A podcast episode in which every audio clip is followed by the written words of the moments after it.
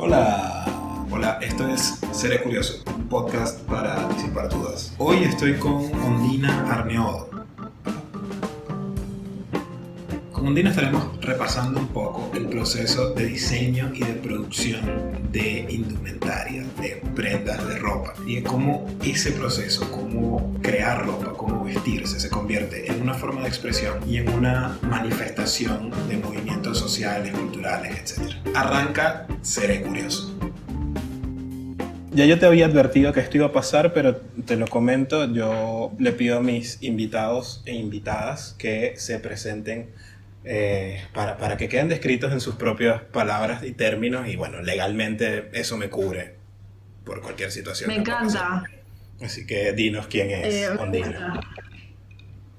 Eh, Ondina es, arre, hablaba en tercera persona, ¿qué le pasaba? Bueno, soy comediante, o al menos supe serlo en algún momento. Previo a la cuarentena, fui comediante. Ahora no sé si, ahora no sé, quizás no. Em, soy diseñadora textil, egresada de la UBA, soy profesora en dicha casa de estudio, em, soy asistente de diseño en la marca Marlot, que es una marca de lencería eh, muy hermosa, pueden seguir en Instagram. Em, y también eh, he dado eh, mis propios talleres independientes de dibujo, cómic y humor. Y si me falta algo, me piden el CV porque ya ni sé. Soy una Y el- tortuga de. No el, me CV, el CV y el portafolio. Eh, yo, yo, yo solo voy, voy a añadir que además, eh, Ondina, yo no sé si tú te acuerdas de esto, Ondina, pero tú una vez me hiciste un comentario que yo me lo llevé como uno de los mejores cumplidos que yo he, he recibido, que una vez estábamos en la, en la, en la silla eléctrica, que no es como que íbamos a morir, sino que es un bar donde hacemos comedia. eh, Bueno, un poco y- y poco. uno va a morir ahí en realidad. Y estábamos en la parte de afuera y yo tuve en ese momento uno de mis pequeños ataques de ansiedad social, donde estaba parado en el medio de un montón de gente hablando, viendo al vacío porque no sabía qué hacer. Y recuerdo haber girado y tú me estabas viendo como, todo bien. y me dijiste, pareces un personaje de The Office. Y yo, ¡hey! ¡Qué cool! Sí, es que estabas mirando la cámara como en The Office. Estabas como, como que alguien había dicho, che, re bueno el programa de Leuco, vos estás ahí tipo, Sí, No. eso, eso, eso me suele pasar. Ah, Había aprendido a, a- a disimularlo bastante, pero esa vez como que, como que me ganó. Eh, me bueno, gusta, me gusta, me gusta la idea de que seas como un eh, como un cyborg, corte Zuckerberg, como que estás acá y te, y de repente glitcheás y te olvidás que tenés que hacer la perfumana y alguien Claro. te dice, "¿Está bien? Mm, sí, por supuesto, che, qué, cómo me gusta la birra y ver Netflix. Y, ahí- y ahí volvés y Sí, sí, como, sí. ok, nadie se dio cuenta. claro, claro. Que- cuenta. Sí, no, tú, tú- tú lo notaste, tuviste, tuviste esa, esa sensibilidad en ese momento. Está muy bien, está muy bien. Eh, bueno, como, como escucharon, Ondina, Ondina tiene un, un background en el área textil y, de moda. Eh, Sí, me olvidé de mencionar en esa, en esta solta, cuando solté mi chota en la mesa, me olvidé de mencionar, y malísimo, pero debe ser el motivo principal por el que fui convocada a este podcast, es que eh, en el año pasado yo supe tener una columna en la radio, eh, en el programa Infernet, que es un reprograma, sigan escuchándolo, en la radio La Tribu, que se llamaba Corte y Confusión, la columna, y hablábamos de cuestiones pertinentes al universo de la moda y de la indumentaria y del diseño, con eh, chistes eh, y con algún que otro marco teórico, Ok, ok. provisto por Wikipedia, porque hasta ahí llegaba. Porque bueno, Pero- eh, eh, es como estuvo alimentada nuestra generación también. Sí. Y, y ya está. Eh, pero bueno, sí, en parte, en parte eso fue lo que ahí, digamos que entendí que, que no era que te gusta el área, sino que, bueno, lo habías estudiado un poco y habías, habías leído un par de cosas más eh, que el resto acerca, acerca de esto. Y bueno, cuando estaba armando como los temas para el podcast dije, "Eh, ¿puedo, puedo hablar de, de, de, con de estas cosas? Porque además... eh, son, cosas que, que me llaman la atención, pero no, no, no tanto como para yo ponerme a buscar y, y, saber, pero entonces, nada, siempre digo que más importante que saber es tener el contacto del que sabe. Entonces, ahí, ahí Totalmente. Para, allá em, pero eh, quería empezar como, eh, ya sé que estudiaste eh, este tema, pero quería saber como cuál es tu, tu historia relación, cómo, cómo te acercaste a todo el tema de la moda, el diseño, cómo, cómo llegaste ahí. Bueno, la verdad es que de muy chiquita eh, encontraba una forma de expresión a través de la indumentaria eh, de una manera increíblemente torpe. Imagínate que yo soy del sur, yo soy de Bariloche. Bariloche es una aldea a los pies de la montaña en el sur. Lo único que hay nieve y nazis es todo lo que hay. Eh, y no son nazis tipo Hugo Boss, se visten pésimo. Nazi eh, Polar de Mancheri. Eh, no, no era ese nivel. Entonces, medio que la comí porque era muy freak, entonces me, me, fumé mucho bullying, pero también me interesaba, y no me interesaba solamente desde la expresión, sino también desde, desde la historia de la indumentaria, porque me parece que desde muy chica eh, me parecía que la indumentaria era como un testimonio de la época muy, muy, muy irrefutable. Como la liberación de la mujer y de las tareas domésticas queda de manifiesto con ciertos cortes y puede venir quien sea a discutírtelo y vos vas a decir tipo, no, perdón, pero no, una mujer que se viste así no, estaba, no se estaba vistiendo para ir a laburar una fábrica, entonces no.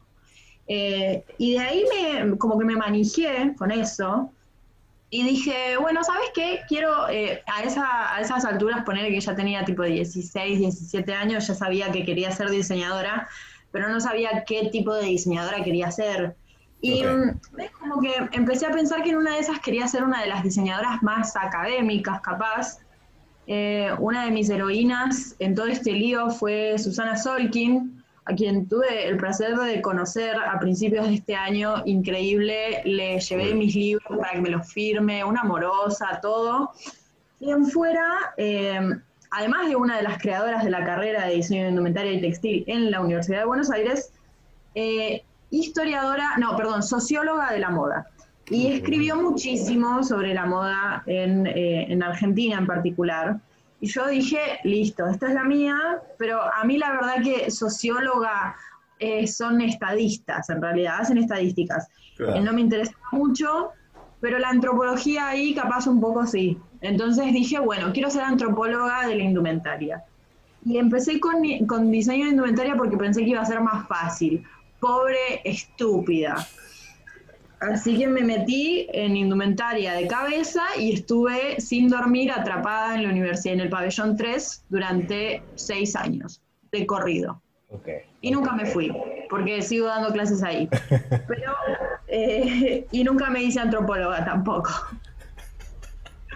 Así, así, es la vida en la universidad. Uno entra muchas veces pensando que algo va a ser más fácil de lo que tenías en la cabeza o que no ibas a hacer tal cosa y terminas como viendo y convirtiéndote en todo lo que habías jurado evadir, porque ni siquiera destruir, solo evadir.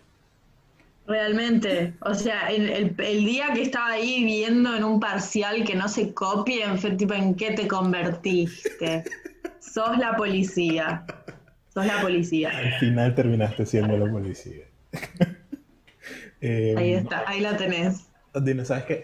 Arrancaste diciendo algo que para mí eh, yo, yo lo he estado armando en mi cabeza hace rato, eh, el tema de la ropa como expresión, porque medio que cuando yo estaba adolescente era como, eh, porque la moda y entonces todos iguales, que está toda esta concepción medio adolescentoide de, de la moda. Y mientras he ido creciendo y haciéndome un ser humano un poquito más sensato, es como, ah, no, me interesa mucho que mi ropa diga un poco quién soy ya sea que mantenga como una narrativa más o menos sólida de quién soy o que diga quién soy en un día en específico, pero esto, esto me, me interesa mucho. Y, y, tiene, y para mí tiene que ver también con el proceso de estar como cómodo con la ropa que usas, eh, como encontrar esa, esa, esa identidad. No sé para ti, ¿cómo fue un poco ese proceso? ¿Cómo llegaste a estar cómodo o ver, o ver que la ropa termina de expresar más o menos lo que querías que expresara o eso? Lo que pasa es que acá es donde esto es, esto es una idea que yo manifesté desde muy chica y, capaz es una, es una tara, pero no la he reelaborado tanto. Como que siempre lleva lo mismo. Y es que todo el mundo se expresa, todo el mundo se expresa desde lo positivo y desde, desde lo positivo y lo negativo, siendo el espacio lleno y el espacio vacío. Eh, la gente se expresa desde lo presente y desde lo ausente, y la indumentaria es una de las formas más democráticas porque todo el mundo se tiene que vestir.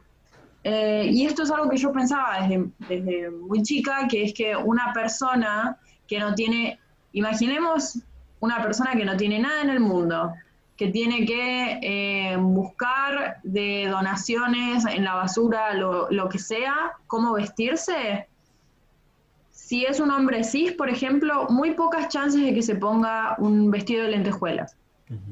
Eh, lo que nos ponemos mm, habla mucho más de, nosotros de lo que creemos en muchos estratos, en muchísimos estratos. Eh, habla mucho de nosotros en cuanto a clase, en cuanto a nuestro, a cómo fuimos socializados, en cuanto a eh, costumbres, eh, localizaciones geográficas, habla muchísimo. Entonces, eh, ya de entrada, hablar de, de, una, de la expresión por medio de la indumentaria como un acto poco común, me, ya diría que, que no, que en verdad no. Sí, en una de esas hay gente que lo concientiza mucho más, eh, y, en el momento en el que haces ese clic, eh, es divertido, porque es una expresión divertida, eh, y es una expresión que ahora, en este momento, por ejemplo, yo pierdo muchísimo tiempo en TikTok, no te das una idea, y me llena el alma ver a todos estos chiquitos en el medio de la cuarentena sacando ropa vieja de los cajones y cortándola y haciendo cosas nuevas como, como un espíritu de hágalo usted mismo que no vi en los últimos 10 años. Tipo, de 10 años para acá, no vi eso, ahora reflotó, no sé si particularmente con la cuarentena o qué, lo, lo adjudico a eso. Eh, pero me parece maravilloso y ahí es como que eso, la, la expresión de la, de la indumentaria es, es, un acto divertido y es un acto que puede ser profundamente político, eh, pero que en este momento, mm, capaz porque estoy, porque estoy ida de todo, pero lo reduzco a me divierte. hacer la ropa. Okay, okay. Tú comentaste lo de TikTok y a mí me pasa algo que es, eh, de repente me, me, me encuentro, no, no, es muy frecuente, pero me encuentro como en algunas conversaciones donde hay gente que dice, empiezan con frases como, eh, porque mm, tal cosa ya no va a estar de moda o ya esto está muriendo o tal tendencia, qué sé yo. Y yo siempre pregunto como, ¿dónde, dónde mierda se enteran de estas cosas? como que, que, que, ven que yo no veo. obviamente yo como, no soy, digamos, parte de, de, de, esa movida, entiendo que me queda fuera con muchas cosas, pero es como, don, don, igual, ¿dónde, ¿dónde ven tendencias, cosas lo que pasa es que, o sea, hay una cosa que es el diseño y hay otra cosa que es, o sea, el diseño como, como un proceso y como eh, una creación proyectual que está situada en un contexto. Eh, esto es algo que siempre le digo a mis alumnos y siempre menciono, es que el diseñador, lejos de ser un artista, es más bien un traductor. Eh, que traduce un ambiente o una situación en un idioma o en un lenguaje que puede ser el lenguaje gráfico, haciendo cartelería, el lenguaje audiovisual, haciendo spots publicitarios o películas que hoy en día son lo mismo, o en la indumentaria. Em, pero eso, eh, digamos, la, moda y las tendencias son cosas que se van construyendo colectivamente y hay gente que está un poquito más ducha en una de esas en reconocer por dónde viene algo porque mm, la cosa es así, las, las tendencias se condensan o son como condensaciones de sentido de cosas más grandes. Por ejemplo, hace poco yo hablé un poco de lo que pasaba por la vuelta del tiro bajo y de dónde venía el tiro bajo y qué significaba el tiro bajo. Y eh, en el imaginario popular, eh, el tiro bajo es eh, el anticristo y una, una cosa muy asociada a un cuerpo no hegemónico, que me da bronca, que sea asociado directamente a eso. Y hay algo muy clasista también en ese prejuicio, porque las, las tendencias llegan, eh, las tendencias en general en indumentaria mueren cuando llegan a la clase más baja y se popularizan en la clase más baja y es lo último que recordamos del tiro bajo. Entonces cuando dicen tipo no, porque el tiro bajo es red de, mm", yo estoy ahí como dale, decilo, decilo, decí la palabra que estás pensando, decilo. Y ahí te vas a dar cuenta de que lo que estás diciendo es una pelotudez, pero decilo. Eh, igual en esa misma conversación hablé con chicas que me dijeron tipo, no, mira, el tiro bajo es gordofóbico porque no hay, para nuestros cuerpos no hay, y me cerraron el orto, pero con una elegancia, yo quisiera, nunca pude. Que yo lo estaba pensando como claramente de otro lado. Em, pero básicamente eso, o sea, hay un, hay un mensaje más arriba, por ejemplo, que los 70. ¿Por qué estamos manijas con los 70 en este momento? ¿Por qué Doja Cat trajo el disco de vuelta y lo redescubrimos y es lo más. Y porque hay una cosa de que cada 20 años se renueva el ciclo de la moda, esto también lo dijo Susana Solkin, esto es teoría, mamita, y eh, hay una cosa de redescubrirlo, porque las corrientes eh, de, movimientos sociales del mundo nos están llevando de nuevo fuertemente a algo que pasó en los 70, eh, por la liberación de la mujer, eh, la, sexualidad, la WAP, qué sé yo. Por eso estamos volviendo a eso. ¿Y de qué manera se condensa? En las calzas Oxford, la peor forma posible. Pero también así como en muchas otras cositas, y uno trata de, de pensar como, esto que se viene, ¿por qué y qué otras cosas vienen en ese paquete. Y al identificar ese paquete, ya puedes decir tipo, ah, bueno, si se viene esto, entonces lo más posible es que el año que viene lo que más se use sean los cuellos de piel, por decirte una sandez, pero porque viene aparejado en el paquete simbólico de esa cosa que ya se empieza a percibir en los eh, marcadores de tendencia, por ejemplo. Esto es eh, una clase expresa en reconocer tendencias, básicamente. no, pero, está buenísimo porque eh, va, va, a un tema que por ahí para, para alguna gente termina siendo como muy denso, como, ah, no puede ser que también. Pero la verdad es que, y, pasa con todo lo que, lo, que, lo que tiene relación con algún tipo, lo que tiene relación con la imagen física y corporal de la gente, eh, estas tendencias atienden a precisamente a estos movimientos sociales o, o, a, mm, sí, a, bueno, sí, poderes por ahí que, que, de cierta manera están determinando algo o de movimientos de la propia gente que está tratando de alejarse de ese, de ese poder o algo eh, y que no es algo, y se, se, termina convirtiendo en una cosa que no es tan banal o es, no es para nada banal como, como la vemos quienes estamos más alejados de eso. Como, bueno, es, volvió del pantalón de tiro bajo, cualquier cosa, pero bueno, hay cosas detrás de eso que, que en realidad son súper interesantes, pero, pero capaz uno se queda mucho con, con la discusión eh, más, como tú decías, como eh, con lo último, lo más, lo más terrenal de, del asunto. Sí, es que también hay como una desinformación en una de esas de que algo vuelve porque se lo puso Kylie Jenner.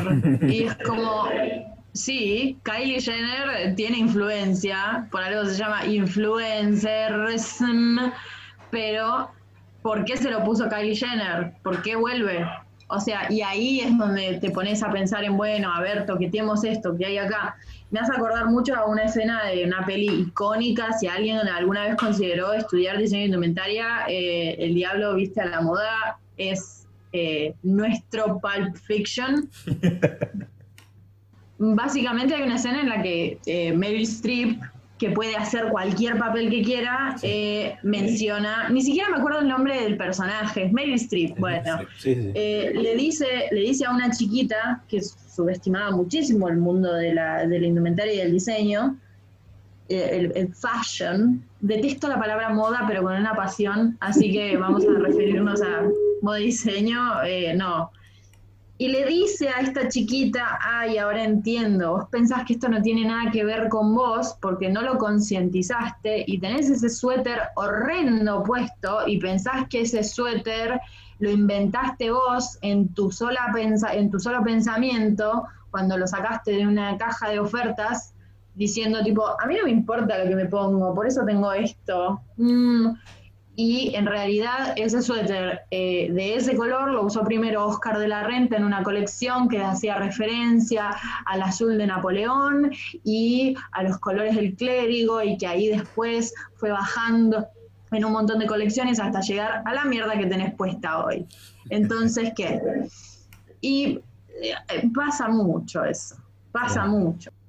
Más en la indumentaria de, muy dirigida para el chabón heterosis, para el chabón que uno dice tipo, ay, como que les encanta decir, eh, a mí no me importa la ropa, no me importa. Yo no podría trabajar diseñando para chabones heterosis porque le pones un botón de más y los chabones no lo compran.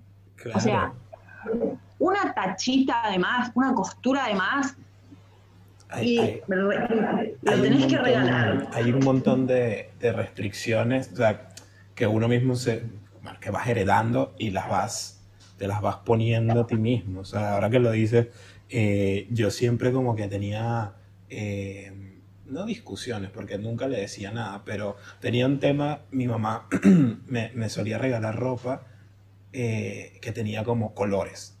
Y para mí era como, no, no, no, ¿por, ¿por qué?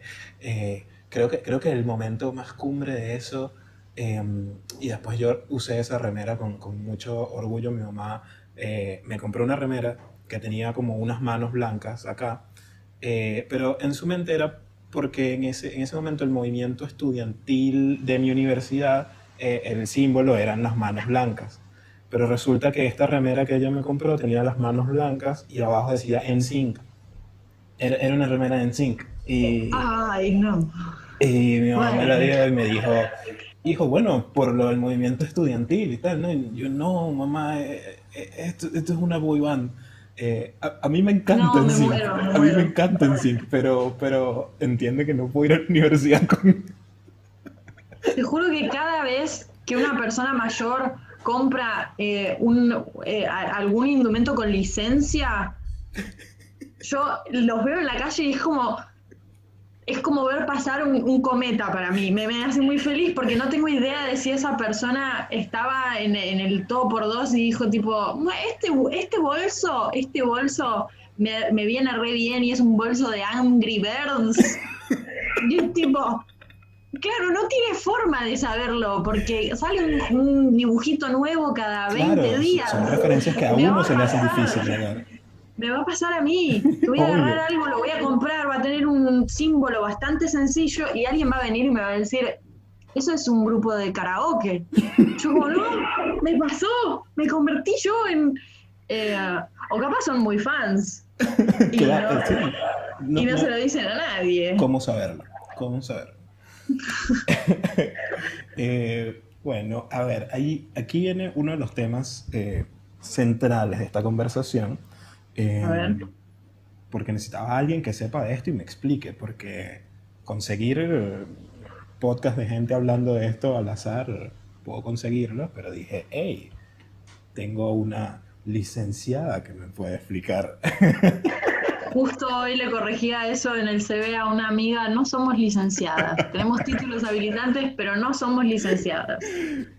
Bueno, entonces, tengo, tengo a alguien que puede explicarme este término de eh, fast fashion, que, fast fashion. que he estado escuchando mucho. Eh, desde hace tiempo. O sea, no, no, no, es como que algo que salió ayer y no entiendo qué es. Eh, pero por ahí de repente como que resurge la discusión y resurgen los señalamientos a tal o cual marca. Em, y quiero saber un poquito de qué va todo eso. Entonces, eh, sé si, nos ponemos con estructura académica un poco para, para, entender primero qué es, eh, de dónde sale esto y luego vamos viendo qué, qué tiene adentro.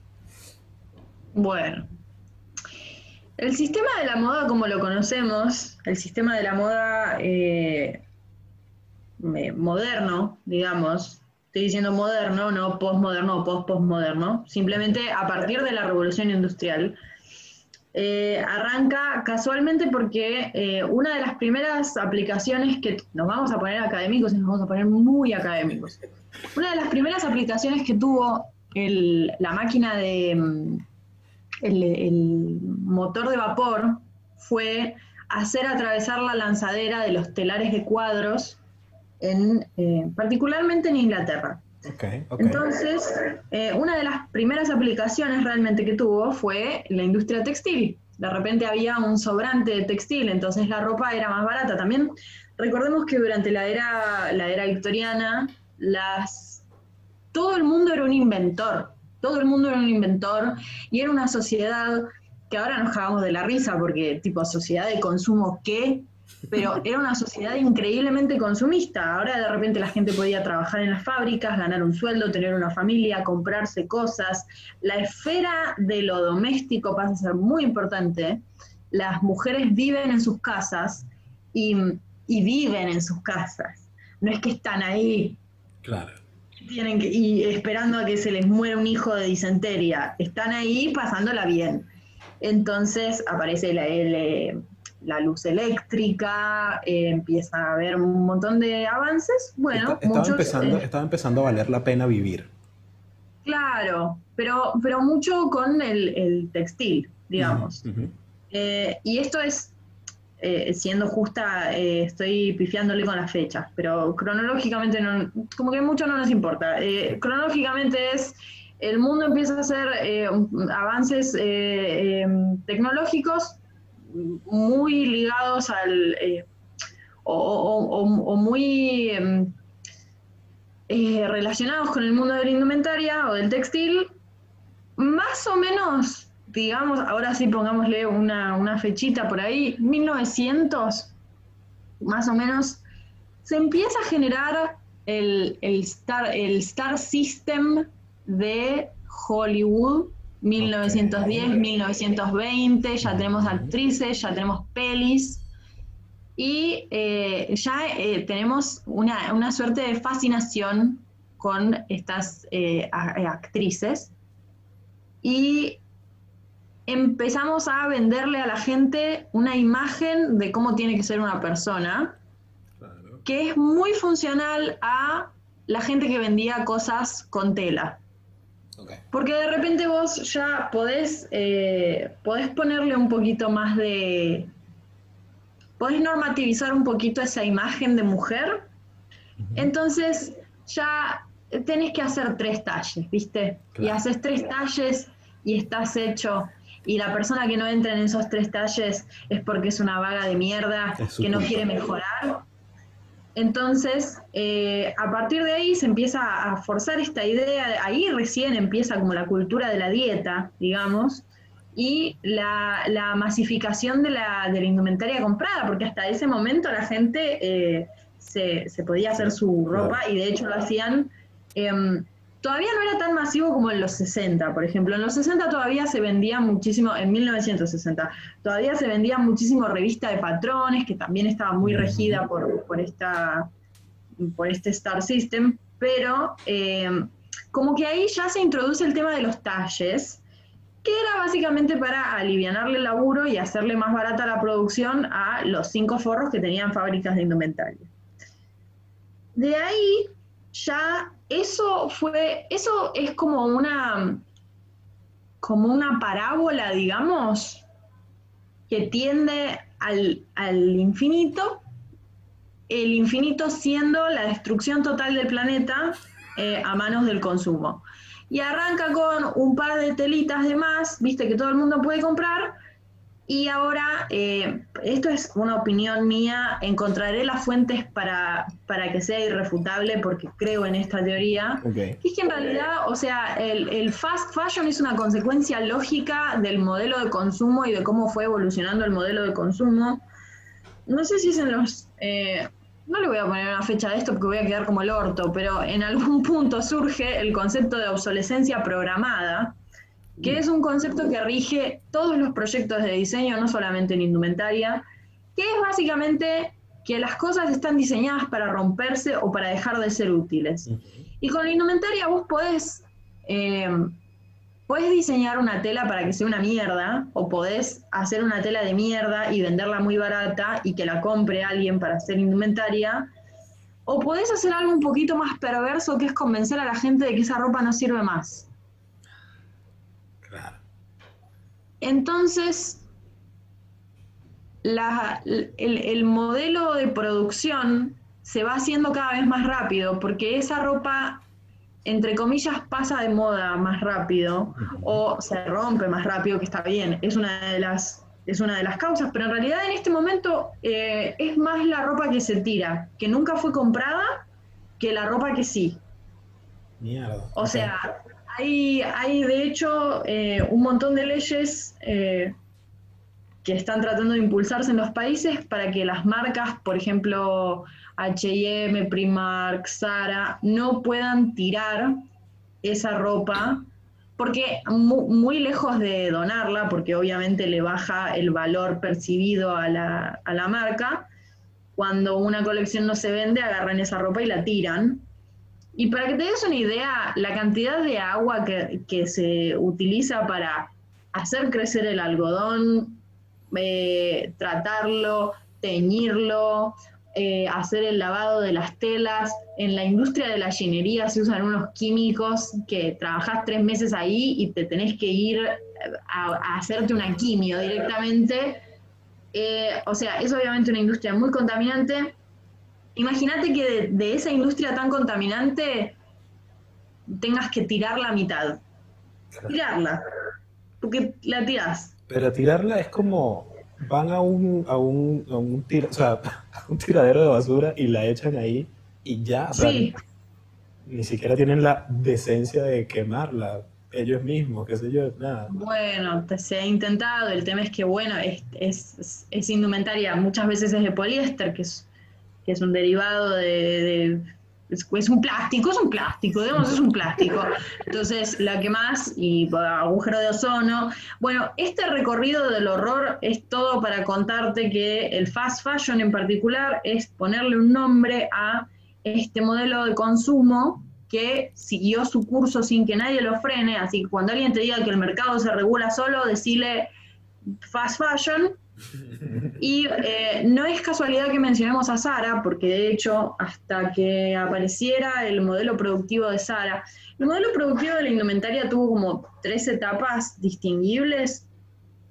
La primera era eh, básicamente era, era, uno o dos eh, desfiles por año en los que las grandes casas mostraban sus colecciones, las mujeres elegían eh, qué, conjuntos les gustaban más y se hacían en base a esas, eh, a, los cuerpos. Ellas los mandaban a pedir, digamos.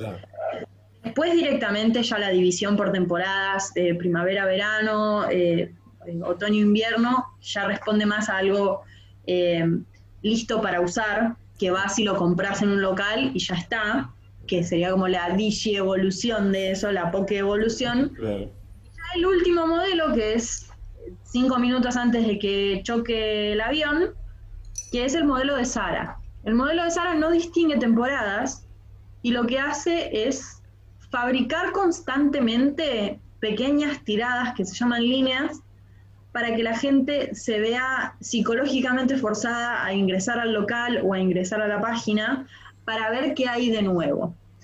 Entonces, eso ya exige un recambio constante de la indumentaria, que es, eh, que es muy entretenido si te gusta comprar todo el tiempo ropa y es una mierda si no tenés ganas de morirte en cinco años por cambio climático. Claro. Em, así que eso, eso sería fast fashion. Ok, ok, ok. Es como una, una de las distintas eh, cabezas del fin del mundo, básicamente.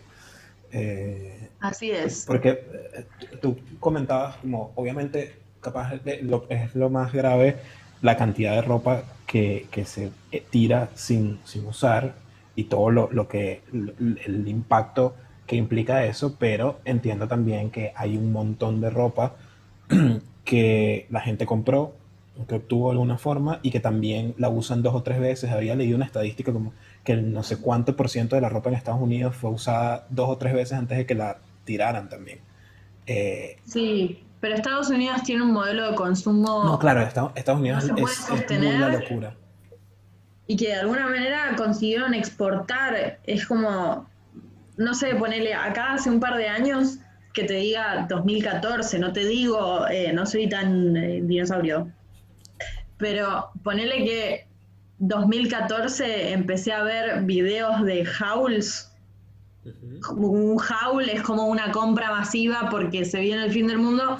Videos de hauls en Argentina. Y me cagué de la risa porque nuestra economía no nos permite hacer eso. La economía de ningún país en realidad permite hacer eso. Si podés hacer eso, eh, tenés demasiado y mereces una que otra catástrofe natural. Y en segundo lugar, nosotros no tenemos un modelo de consumo que nos permita hacer eso. Entonces ya de entrada, tipo, no, necesitamos fast fashion, no necesitamos usar la ropa tres veces. Eh, y supongo que... Mm, bueno, perdón, perdón, sí. No quiero... Eh, tengo que hacer una pregunta Sé que es una pregunta muy ingenua, obviamente yo sé más o menos cuál es la respuesta, pero tengo que hacerla porque, porque sí. Eh, hay algo dentro de todo ese esquema del fast fashion, hay algo rescatable, hay algo positivo, deja algo que pudiéramos decir, está todo mal, pero si pudiéramos rescatar esta pequeña partecita. Mira, si pudiera rescatar algo del, del fast fashion, que ni siquiera es del fast fashion en sí, porque, o sea, obvio que va a tener cosas positivas, qué sé yo, eh, mucha gente está trabajando en esa, podían estar trabajando en mejores condiciones, por supuesto, eh, pero pero al menos están ahí. No sé, no quiero decir nada que haga que me cancelen tampoco. no, quiero, no, quiero, decir tipo, no, bueno, está re bueno el fast fashion, aguante. Eh, no, sí creo que, que la indumentaria y las tendencias, y esto es como mi mensaje para la comunidad, que la indumentaria y las tendencias tienen que ser por naturaleza una sugerencia. ¿sí? Nadie tendría que sentir, y esto es algo que yo me doy cuenta muchísimo porque yo paso el 90% de mi tiempo con una yoguineta y un buzo no me he visto nunca y no salgo a la calle vestida como me, tipo me he visto para ir a trabajar, nada más. Y es increíble cómo cambia la percepción del mundo para uno y re no debería. Y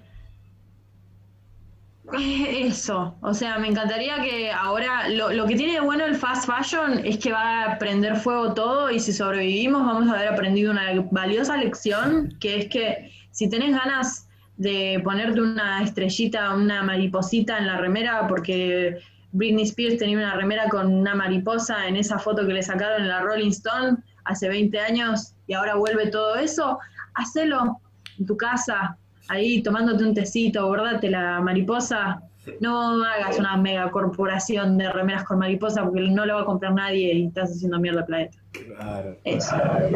Eh, me, voy a, quedar con eso que acabas de decir del tema de que las tendencias sean una sugerencia, porque eh, si bien nunca, nunca, al final nunca termino ejecutándolo, pero muchas veces cuando empiezo a ver eh, que hay alguna tendencia muy fuerte en, en, ropa, prendas para, para hombres hetero.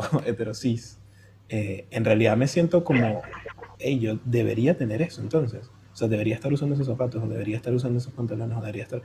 Y, y, y empiezo como, ah, pero ¿dónde consigo esto que sea barato, pero que pueda, que pueda, pero porque no lo veo como una sugerencia, lo veo como casi como un mandato.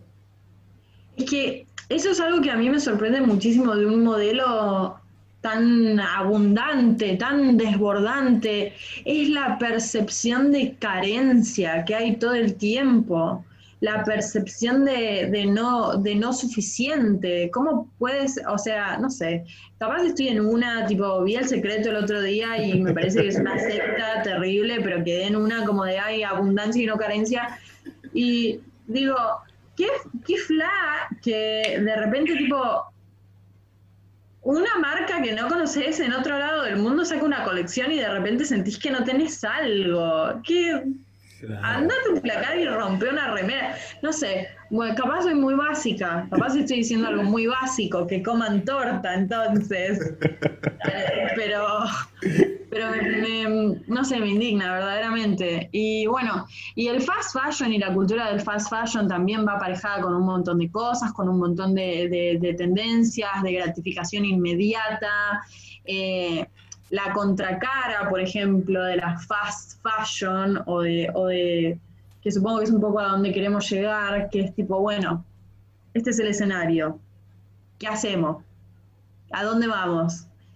Y hay un montón de marcas que de repente están tratando de hacer eh, moda, indumentaria, con una perspectiva muchísimo más ética y muchísimo más... Ética me, rompe un poco las pelotas, pero digamos más respetuosa. más respetuosa, menos de mierda. Más respetuosa con, los usuarios y con los con les usuarios. Eh, más respetuosa con el medio ambiente, más respetuosa con sus trabajadores. Y hay un montón de marcas que están en esa, que están verdaderamente en esa. Eh, y es recontra positivo y es mucho más caro, eh, porque obviamente vos estás comprando un jean que lo hizo eh, Mariana con sus dos amigas en, un tallercito en paternal y le tenés que pagar a Mariana y a sus amigas. Y el taller en paternal y así te garantizas que hicieron cinco, entonces no hay un montón que las van a tirar ahí y le pagaron a todos sus empleados y no colapsó un edificio en la India o en Bangladesh para que vos tengas tu jean de mierda.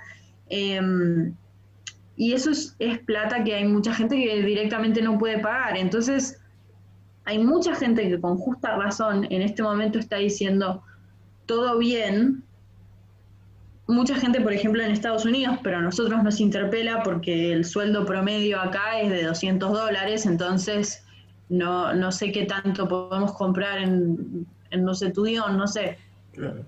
Hay mucha gente con justa razón diciendo, eh, estoy re de acuerdo, pero a mí Jeff Bezos me paga 5 pesos la hora y me quiero comprar una remerita. Y viste que hay como mucho dicho de que, de que el pobre no puede tener cosas lindas. Eh, entonces es como exigirme superioridad moral y de consumo cuando soy un esclavo me parece la cara más fea del clasismo. Es el. Es, ecofascismo. Es ecofascismo. es ecofascismo.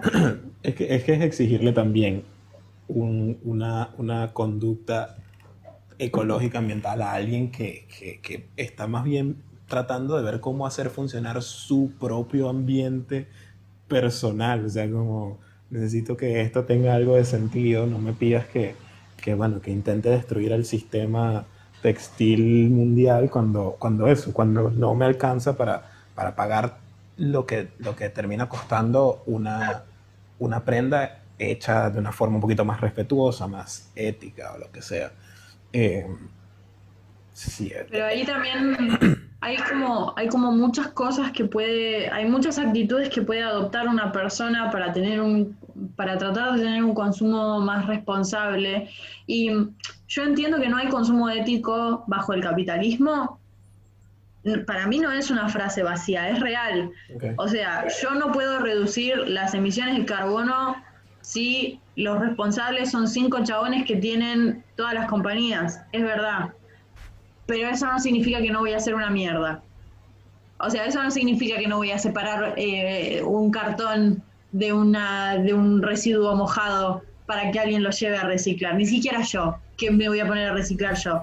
Pero, viste, entonces me parece que sí hay un montón de cosas que la gente puede hacer desde su lugar mínimo, que es en una de esas en una de esas no necesitas un ropero con 50.000 prendas. En una de esas, si algo no te gusta más, le podés encontrar la vuelta o regalárselo a alguien que lo vaya a usar y darle un buen hogar. En una de esas, el mantel que no te gusta más se puede convertir en una bolsita para que vayas al súper o se lo das a un emprendimiento que se dedica a hacer esas cosas.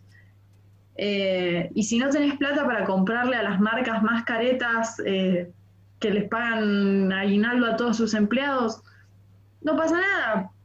Podés ir a una feria americana y te compras un jean de hace 20 años que tiene toda la onda y, y, te estás y no estás dejando que se, que se tire en un, en un basurero. Claro. Son, son cositas, ¿viste? Pero yo no, yo no estoy de acuerdo y no lo voy a hacer y nunca voy a juzgar a alguien por no asumir la responsabilidad absoluta en su pobre individuo del declive climático. No voy a ser esa persona, pero sí ahí les dejo una sugerencia si tienen ganas de enfrentar esto con un poquito más de, de, como esa gente que dice tipo, yo hoy dejé el asiento en, un colectivo. Bueno, esperar un poquito para comprarte esa campera es dejar un asiento. Claro, claro, ahí está, ahí está. Eh, me parece genial porque sin, sin ponerle el título de, de, de, ethical fashion, creo que cubrimos ese aspecto que también eh, quería, quería hablarlo contigo. Eh, es que pasa que yo también odio, perdón, te estoy interrumpiendo, meta. No, no. Croco, croco. Eh, pero te digo, el tema con el ethical fashion es que eh, estamos hablando de un montón de términos. Bueno, obsolescencia programada, ya hablamos de obsolescencia programada, de fast fashion, de ethical fashion, y ahora vamos a hablar de eh, greenwash. Ok, ok. Eso no lo tenía para nada el greenwash, greenwashing eh, lo vamos a correlacionar con el término pinkwashing, que es, por ejemplo, cuando una marca que despide a sus empleados por ser abiertamente homosexuales hace, le dedica toda la publicidad a las disidencias en el mes del orgullo. Okay. Y así como hay marcas que hacen eso, hay marcas como Sara, que es mi... Estoy entrenando para derrotar a Sara. Eh, Juan Carlos Sara. Eh, hay marcas como Sara que dicen tipo, sacamos una línea ecológica 20% fibra de bambú y es tipo, sos el responsable de la hambruna en un país entero porque no le pagas a tus empleados y solo pueden vivir de trabajar en tu fábrica. No quiero esto, no lo quiero. No me importa tu remera de bambú, perdón. Claro, claro, eso no, eso no te va, no te va a absolver de toda esta culpa que sigues acumulando, porque no es como que esta empresa se fundó en estas bases y luego cambiaron en algún punto y como que, bueno, ok, pero es como, no, ayer vi que había gente prácticamente esclavizada trabajando para ustedes. es como, ¿por qué estás haciendo esto? Problematic, sí. Entonces, nada, bueno, el, greenwashing es todas esas pequeñas prácticas que son desde lo comunicacional, pero que no son desde lo, desde lo desde lo fáctico, desde lo tangible, en pos de no cagarse en el medio ambiente. Eh, y tener una conciencia ambiental o tener una conciencia o, tener un, un, desarrollo ético de tus actividades no implica solamente cuidar a los árboles, es también cuidar a tu capital humano, ser respetuoso con las comunidades a las que vas a sacarles recursos, son muchas cosas. que te importe un poco lo que pasa cuando tu prenda dejó, dejó tu local, en cuánto tiempo se rompe, son algunos de los, de los eslabones que componen esta, este modelo productivo, porque en realidad los modelos productivos están en definitiva definidos por, eh, por los diseñadores, porque el diseñador es en realidad un gestor de ese, de ese proceso. Y si tu rol de diseñador es quiero comunicar algo y cuando ese producto se va de, mi casa de diseño ya no me importa, es como muy difícil tener una actitud ética ahí. Claro, no, no, no estás haciendo, no está completo el, el, mensaje. o sea, sí, lo puedes decir, pero luego hay todo un camino que deberías estar eh, monitoreando de, esa, de esa prenda y que no lo estás haciendo obviamente esto tiene además como muchas otras puertas que uno puede abrir y seguir eh, eh, extendiéndose por mucho tiempo en, esos temas, pero yo creo que como para, para cubrir mi objetivo de entender conceptos y esto, esto está perfecto. Em, yo, a mí lo que me queda, o sea, es como mi otra, la, la, única angustia, no es la única, pero la angustia que me queda después es como cómo, o sea, si, eh, si existen marcas que estén entonces eh, haciendo algo, o porque siempre leo que hay una marca o algún diseñador o lo que sea que los acusan de esto, de tener gente en condiciones horribles, de eh, estar creando un impacto terrible en el, en el, ambiente, pero, pero nunca me termina de quedar claro como si se hace algo, si hay alguien haciendo algo distinto, o sea, lo denunciamos pero sigue siendo terrible, no sé cómo, cómo está eso. Y yo creo que, eh, medio como en todo, creo que la respuesta es ir a lo chiquito, ir a lo local y bancar lo local. Si no lo podés hacer vos, que lo haga alguien que te cruzas en el subte. Eh, pero que no lo haga un chabón que está en una mansión en España que no, le vas a ver la cara nunca. Eh, no sé, esa es como, como mi idea, como que no hay, viste, y no, y no digo esos emprendimientos que, que es tipo, perdón, acá me, me, voy a enemistar con un par de personas, pero no digo esos emprendimientos que son una remera de Spoon con un sublimado y un Bart en culo. Digo, eh, si, si estás buscando... Eh, capaz hay gente que le chupa un huevo expresarse a través de la indumentaria, pero si estás buscando algo que que, te exprese o que te represente. Primero, siempre te podés acercar a tu amiga Concheta o a tu amiga la diseñadora eh, y decirle, che, quiero una camisa y re no le quiero dar plata, Sara. Tirame una onda y ahí, eh, qué sé yo, tu amiga te puede recomendar un montón de emprendimientos de gente. Yo en este momento, por ejemplo, estoy trabajando, como dije, con, con Marlot, que es una... Estoy re feliz, o sea, este trabajo lo manifesté, eh, me encanta. Eh, y la dueña de Marlot tiene un, un espacio que se llama Montón Junta de Diseño, que es, es todo de diseñadores independientes.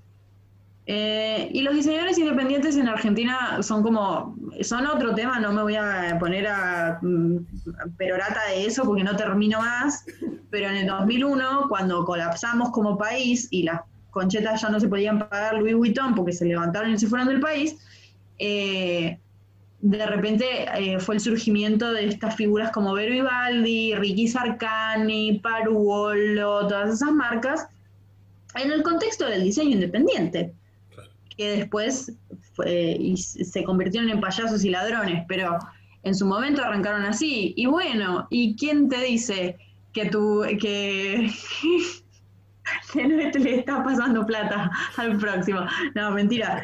Pero, pero sí que tenemos una cultura de diseño, yo pero lo digo con una confianza, yo creo que en Argentina, Argentina es uno de los bastiones del diseño de Latinoamérica, pero no tengo dudas. Tengo, me parece increíble todo lo que se genera acá, es un suelo increíblemente fértil, es un país muy grande, venimos de todos lados, eh, Buenos Aires es recontra multicultural, me, decís que no vas a encontrar la única camisa que te pones todos los días entre todos esos diseñadores, no te creo, Marcos, no sé.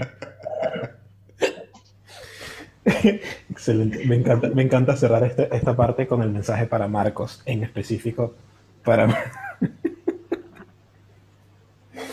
Oye, Lina, esto de verdad te, te agradezco mucho porque toda esta información está muy cool. Eh, siento que aprendí cosas y eso siempre está, está genial. Eh, te voy a tirar la, la que yo, yo en algún momento supe dar clases también en la, en, en la facultad y, y me decían Bien. esta, e- esta ¿En frase qué que- carrera? de psicología. ¡Wow! Sí, eh, eh, ajá, ajá, plot twist. Eh, y esta frase como, me encantaría ver una clase contigo. Y como, sí, yo creo que no, pero, pero estoy... No, no, no, no. Mis clases son tipo, si empiezo a llorar, no se asusten, es normal. No te puede pasar. Yo hace poco, hace poco hice el insight de que en mis clases, yo, mis clases yo las usaba como, como opens, como open mix.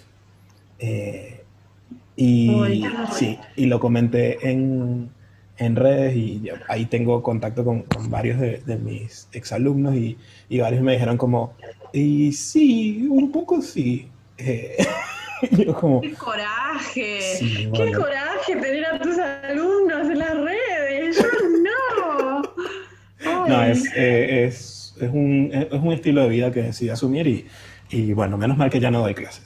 Eh, Oh, es terrible cuando no sabes si tus alumnos te perciben como, como, como una persona loca, claro, claro, cual. como ese hombre, o como que eh, me gusta Sí. la profesora que, que tiene los cositos verdes, que es graciosa, me gusta. o no sabes. Nunca terminas de saber, es verdad, es verdad. es verdad. Eh, ok, ahora sí, para cerrar esto, eh, yo como te había dicho antes, yo propongo una especie de juego, eh, traigo algunas cositas para que las comentemos y nos riamos o, o, eh, demos rienda suelta a nuestra creatividad eh, de, de la graciosidad, no sé. Pero mm, Amo, me encanta. Es lo más creativo que voy a haber hecho en meses. Lo que tengo acá son un par de artículos en los que mencionan eh, materiales inusuales o extraños con los que han hecho prendas de ropa, ya sea para, para uso real o para muestras y ya. Uh, me Entonces, encanta. yo te me voy a ir encanta. comentando algunos y tú me dices si lo utilizarías o no. Y, y de ser el sí, puedes decirme de qué forma y así yo voy entendiendo cómo funciona tu, tu, tu mente de diseño eh, textil y de indumentaria. Aquí tengo uno Sí. que creo, creo entender cómo se puede usar eh, chocolate. Me parece divertido para mm, si, si eh, Chocolate de Sabana te paga un montón de plata para que les hagas un vestido, paga, sabe cómo agarro viaje. Igual, Claro que sí. esta cosa seguro no tendrías que usar. Tener que usarla así ya sería otra discusión. Pero. No, pero me imagino que es una cosa más conceptual, como que hicieron una gala benéfica en la que van Claro, a juntar plata para, no sé, y tiene que haber ahí un vestido de, de, Claro, de chocolate. una gala bien refrigerada además para que no pasen cosas extrañas. Eh, luego, ajá, aquí tengo otro que me, que me llamó la atención. eh, una marca que estaba usando eh, estiércol, eh, estiércol de escarabajos. Eh, Esa, sabes que mm, te la creo, pero porque hay mucho, mu- mucha entotecnología eh, aplicada a la, a la indumentaria, porque bueno, el, el gusano de seda y lo que y es de- tenemos una estrecha relación con los bichos y sus desechos. Ok, ok, Se ok. usa mucho. Entonces, Es más, eh, dato de color. En una época, eh, en lugar de, como no tenían lentejuelas, porque esto era el 1800, 1700, usaban cáscaras de escarabajo. oh, Y en algún momento tuvieron que prohibirlo porque estaba perjudicando el ecosistema. porque rompemos todo. Claro, porque te dicen, hey, capaz puedes tomar uno o dos escarabajos para hacer esto. Ah, que los tome todos, dijo. Y van y, y, y, matan a todos. Eh, aquí tengo, tengo un par más extraños. Eh, quiero saber, porque esto, esto, fue algo que marcó además mi, mi adolescencia y mi, mi adultez temprana. Eh, el vestido de carne de Lady Gaga fue como algo que, que es algo que vive en mi cerebro. Eh, Yo no voy a hablar sin mi abogado. Eh, no, eh, mira, a ver, no sé qué decir. No sé qué decir porque a mí Lady Gaga me parece, no me parece una persona real. No creo que, no me parece una persona real, entonces no siento que su performance haya que interpretarla como como la de como la perfo de una persona real. Eso es lo que siento. Como que no, no puedo juzgarla con los parámetros de una persona que veo en la calle. Era en un contexto de gala en el que ella estaba haciendo una perfo disruptiva y funcionó. Todo lo que voy a decir. Muy bien, muy bien. Me gusta, me gustó eso porque es más o menos la sensación que yo siempre he tenido con, con ella de que como esa señora es de mentira. Eh, esa señora no, no se mueve en el mismo plano que nosotros los mortales. Último material extraño de estos que encontré por acá, que me parece muy particular, quería saber si tú harías algo con esto. Eh, estoy viendo que hubo una gente que hizo un vestido con eh, preservativos, con eh, usados. No, pero porque me parece básico me parece básico. Ok, ok. ¿Básico en qué sentido? Básico, me parece shock value, me parece poco conceptual, eso. Demasiado pictórico, muy literal, me parece. Me, gusta, me gustan esas categorías, la entendí muy bien. Eh, aquí estoy viendo la imagen, es como, es como raro. visto además, me parece. Eh, ¿Hay algún material que consideres inusual que te gustaría utilizar a ti para... Mira, me gustaría experimentar, que no es inusual para nada y a estas alturas ya es old news, pero me gustaría experimentar con eh, impresión 3D porque yo tengo mi, mi, amiga y quien fuera mi compañera de casa en su momento tenía un proyecto de indumentaria que ella lo conceptualizaba como diseño democrático, como que ella hace el diseño y la persona lo puede imprimir en su casa. Y me pareció despampanante esa idea, entonces me gustaría eh, experimentar un poco con impresión 3D. Ok, ok. Impresión 3D, ropa, ropa impresión 3D diría que eso puede ser parte del futuro, pero capaz todavía falta un par de pasos para eso. Es medio de modé, diría. Como que tuvo, pero, pero siento que puede llegar al mainstream ya, mm. así que... Perfecto. Entonces, eso es. Este fue el, episodio con Ondina. Arneo Ondina, gracias por, por gracias haberte pasado por aquí. Eh, yo igual voy a dejar en las descripciones de, este episodio, voy a dejar tus redes para que la gente vaya allí y vea, vea las cosas que estás haciendo. Eh, Gracias. No, sé si hay algo más o algo en particular que tú quieras promocionar en esta ventana, no tan concurrida, pero, pero ventana. De momento, de momento no, porque no tengo ningún proyecto en eh, completo. Pero sí me encantaría, eh, sí estoy manifestando que dentro de poco exista un proyecto de indumentaria y existan más videos relacionados con la indumentaria porque mm, obviamente es un tema que me apasiona y es un tema que se recibe bien, como que a la gente le interesa. Eh, que pensé que no, pensé que era como, quiero ropa, no me interesa mucho saber de, pero sí, pero sí interesa, así que... Ok, entonces ya saben, yo les dejo aquí, siguen Ondina y se enteran de cosas de, de, de ropita. Gracias gente, chao.